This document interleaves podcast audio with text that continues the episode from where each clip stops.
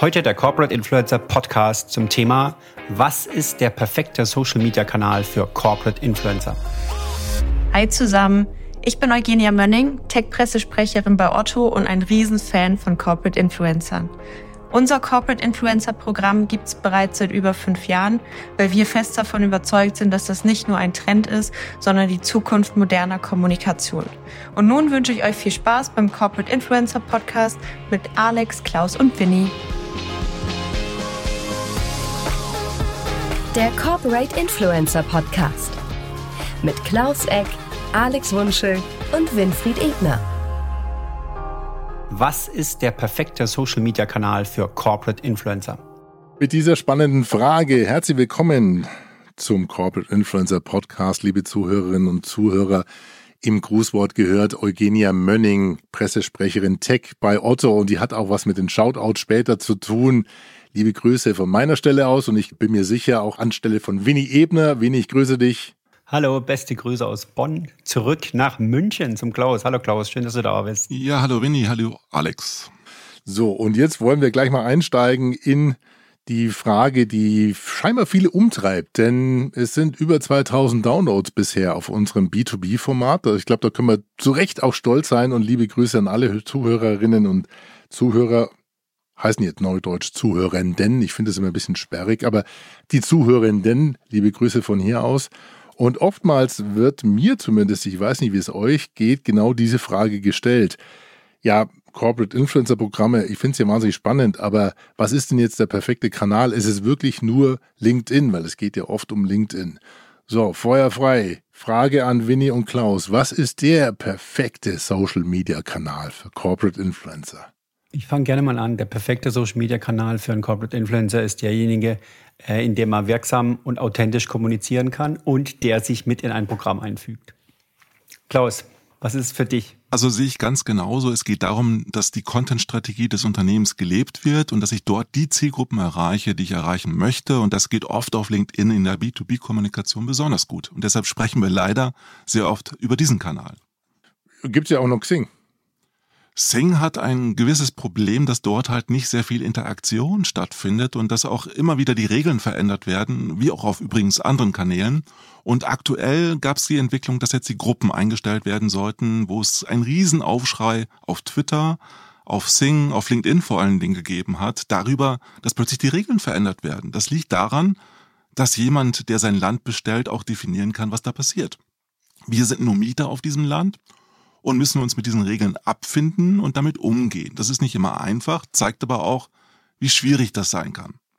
Ja, das hat man ja schon auch bei dem großen blauen Riesen gemerkt, als wir damals Seiten aufgepusht und aufgebaut haben, um reichbar zu sein. Dann war der Algorithmus da, der gesagt hat, nö, jetzt macht mal, geht man eher in Richtung Gruppen und, und Engagement und Interaktion. Also, aber ähm, ja, da kommen wir, glaube ich, nochmal speziell dazu, was man auf eigene Plattformen machen kann, gerade im Bereich Corporate Influencer. Jetzt höre ich so ein bisschen raus bei euch, okay, es gibt nicht den perfekten Kanal, sondern es gibt einen perfekten Kanal, wenn man das Thema Strategie und Zielgruppe anschaut oder ansieht.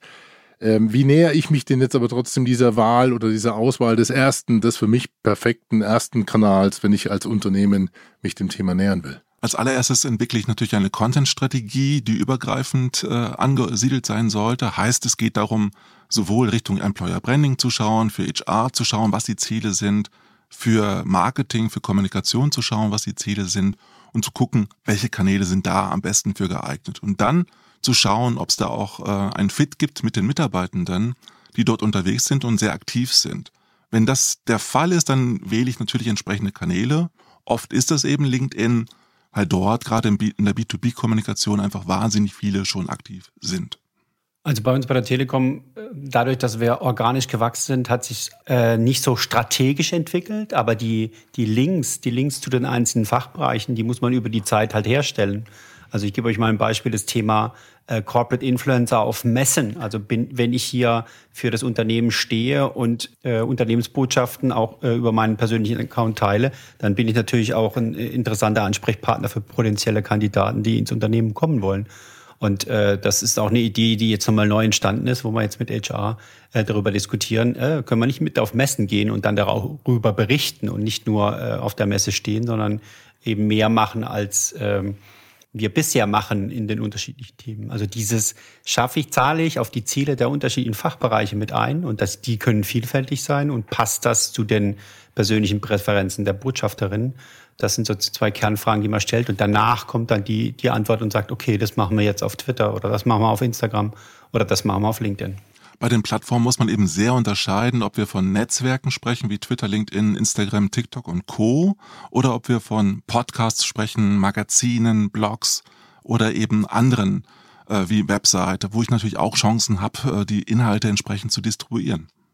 Also hängt von den Interaktionsmöglichkeiten ab, welche Plattform ich in welche Schublade stecke. Das hängt von den Zielen ab, die ich erreichen will. Wenn ich Insights äh, des Unternehmens auch nach außen bringen möchte, ist es natürlich sehr, sehr gut, wenn ich Interaktion habe, aber es kann auch ausreichend sein fürs Personal Branding, dass ich einfach als Experte, Expertin auch entsprechend positioniert werde, dass es Bilderwelten gibt, Videowelten gibt und ich einfach entsprechend dem Menschen auch folgen kann mit dem, was er oder sie sagt. Was ist denn jetzt mit diesen tollen Content-Management-Systemen, die mir auf einen Knopfdruck irgendwie meine Meinung in, keine Ahnung, alle möglichen Plattformen distribuieren? Das kann ich ja quasi dann eigentlich vergessen, oder? Das, das verleitet man, mehr zu Missbrauch. Das kann man völlig vergessen. Das führt eher zum Klonkriegertum. Das heißt, ich versuche möglichst oft dasselbe zu sagen an vielen Stellen. Und äh, das äh, sorgt natürlich auch für fehlende Glaubwürdigkeit, wenn ich das machen würde. Also ich muss adäquat zu den Plattformen auch kommunizieren ich muss mich auf die Menschen einlassen, ich muss mich auf echte Kommunikation einlassen.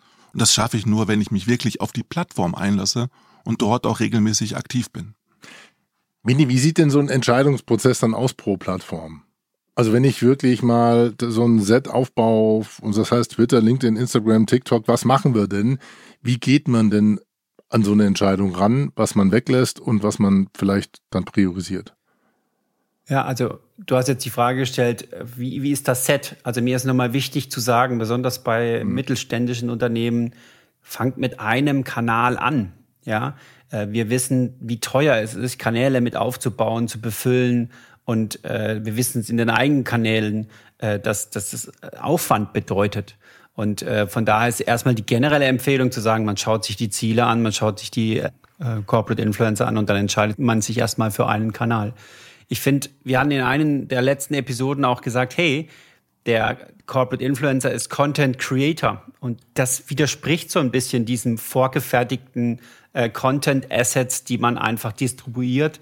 Äh, selbst bei Pressemitteilungen, die ich teilweise auch teile, äh, mache ich meine persönliche Note dazu oder kommentiere etwas oder ähm, habe meine persönliche Meinung dazu, die sich in, in, in das Bild reinbringen. Das heißt, äh, die, die, äh, die Corporate Influencer als Content Creator zu entwickeln, sie dabei zu unterstützen, ihre persönliche Schreibstil und Stimme zu finden, das ist eigentlich die Hauptaufgabe und weniger äh, Contents Assets zu erstellen, die dann äh, distribuiert werden.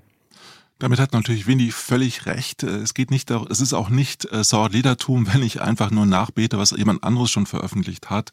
Es funktioniert überhaupt nicht. Ich muss nachdenklich sein, ich muss interaktiv sein. Das heißt, ich muss mich wirklich auf andere Menschen einlassen. Wenn ich das nicht entsprechend selbst mache, bin ich auch überhaupt nicht glaubwürdig dabei. Und das ist nämlich gerade die Frage, Alex, zum Thema Plattform. Diese Art der Interaktion ist auf allen Plattformen total unterschiedlich. Ja, also da ist TikTok total anders wie Twitter, da ist es anders wie auf LinkedIn.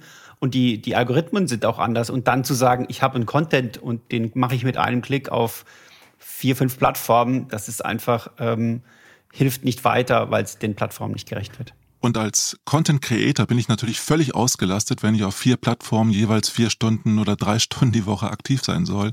Dann werde ich die herkömmliche Arbeit nicht mehr leisten können. Ja, manche machen die Arbeit aber dann auch in 20 Minuten, wenn sie wissen, welche Knöpfe sie drücken. Also ich stelle mir jetzt gerade mal so ein Content Creator Team vor, ein Corporate Influencer Team.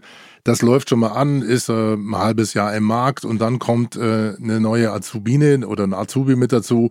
Nennen wir sie mal TikTok Tanja und die äh, hat auch Bock mitzumachen. Ich sag's mal ein bisschen flapsig fliegt dann äh, ein und äh, sagt, meldet sich dann, sagt, wollen wir nicht auch auf TikTok was machen? Also wie moderiere ich dann jemanden, von denen ich merke, okay, das sind Spezialisten auf ihrer Plattform. Dann gibt's ja vielleicht auch äh, welche, die auf Instagram leben, ja, die oder auf Snapchat und sagen, Mensch, Snapchat, warum sind wir als Lidl, Aldi und Co. oder sowas nicht auf, auf Snapchat? Wie nimmt man die in so ein Team mit auf und wie moderiert man das, Winnie? Ja, also einer der Punkte, die immer funktionieren, ist zu sagen, man macht ein, Takeover. Also wenn ein Corporate-Kanal da ist, also dieses, dieses Interplay zwischen persönlichen Kanälen und Corporate-Kanälen ist nicht zu unterschätzen. Äh, ich sage da einfach nur mutig voran, weil wenn wir Kompetenzen haben bei den Mitarbeitenden, die sich auf bestimmten Kanälen wirklich ihre Kreativität ausspielen, wie zum Beispiel auf Instagram, dann sollte man die versuchen, auch für die Corporate-Kanäle einzubinden. Und, und natürlich, da gibt's wieder Guidelines, man kann sich überlegen, in welchen Rahmenparametern äh, äh, die da arbeiten und wirken können. Aber das ist eine gute Möglichkeit, sie mit einzubinden äh, und nicht gleich äh, Klaus würde sagen, es fast ganz aufzumachen und sagen, wir mhm. machen jetzt einen weiteren Kanal, weil wir sehr wohl wissen, dass das kostenintensiv ist und man sich auch schnell verzetteln kann. Definiert ihr nochmal ganz kurz Takeover?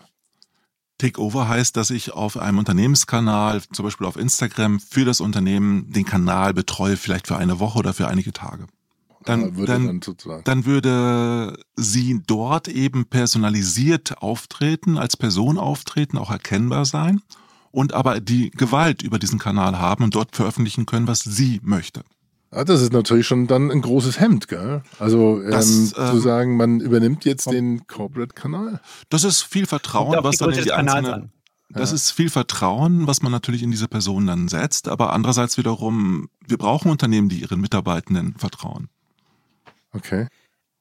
Alex, in der alten Welt war einer, äh, ein Kommunikator da, der hat ein Mikrofon einer Person unter die Nase gehalten hat gesagt, jetzt ein O-Ton, den Rest spreche ich aus dem Off.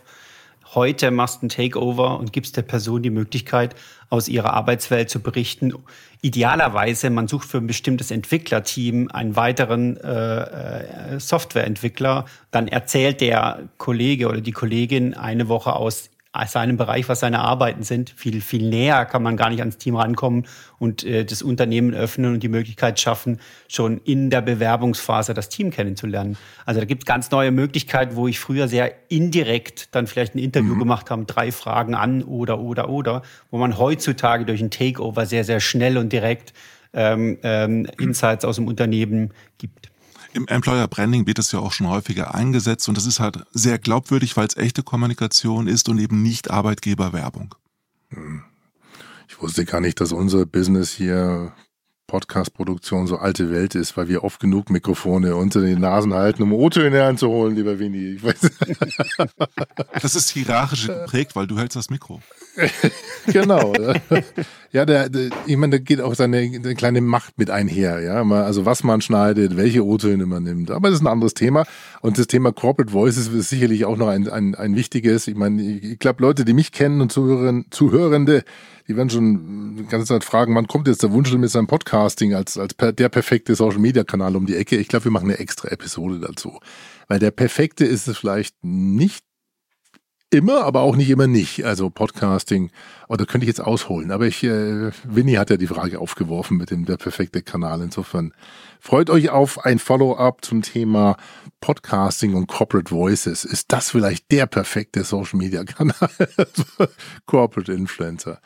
Welche können wir? Der, ja? der perfekte Kanal ist mein eigener Kanal, wo ich die absolute Kontrolle drüber habe. Leider gibt es die Utopie nicht immer. Ja, das wäre ja ein Träumchen. Also die eigene Kanal, die eigene Plattform. Winnie, ich glaube, da könnt ihr ein Lied davon singen. Gell? Also eigene Plattformen und Kanäle zu, zu betreiben. Jetzt, ich denke an Telekom hilft. Das war ja ein, ist immer noch ein super erfolgreiches Modell, aber ich glaube nicht gerade eben mit wenig Aufwand zu erstellen, sowas.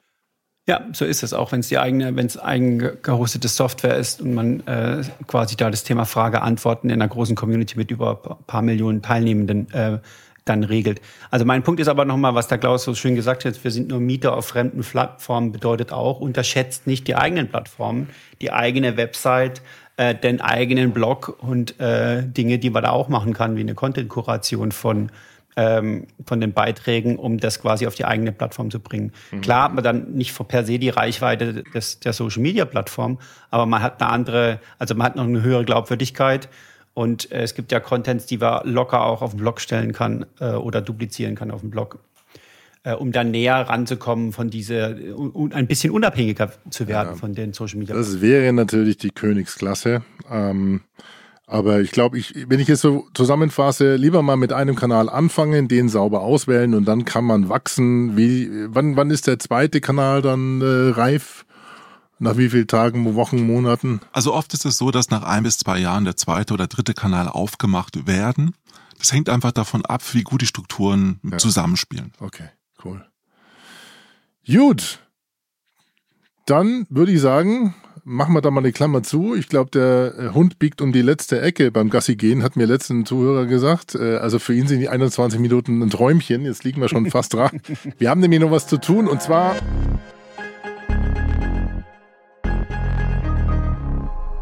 die Shoutouts der Woche Corporate Influencer, denen ihr folgen solltet. Zumindest was es, wenn es nach der Meinung von Winnie, von Klaus und mir geht.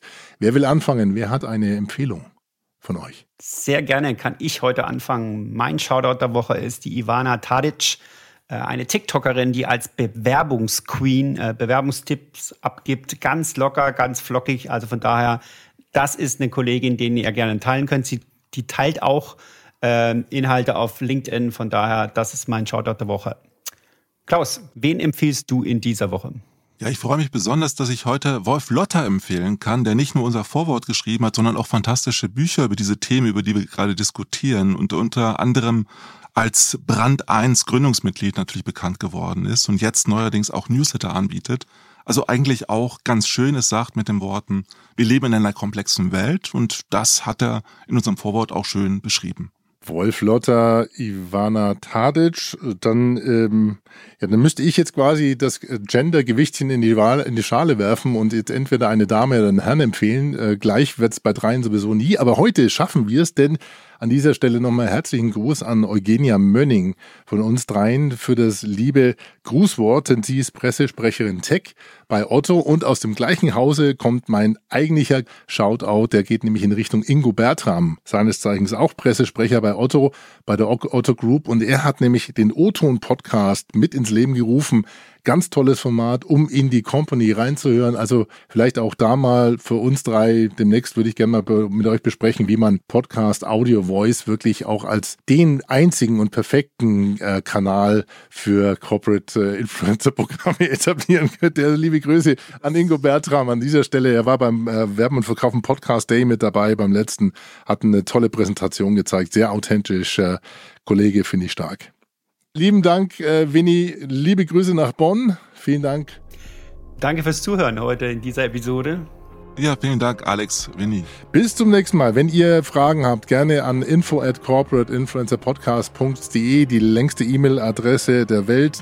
Wir freuen uns auf eure Kommentare oder vielleicht sogar Grußworte und wir hören uns beim nächsten Mal. Tschüss, bye bye, euer Alex. Ciao. Ciao. Das war der Corporate Influencer Podcast mit Klaus, Winfried und Alex.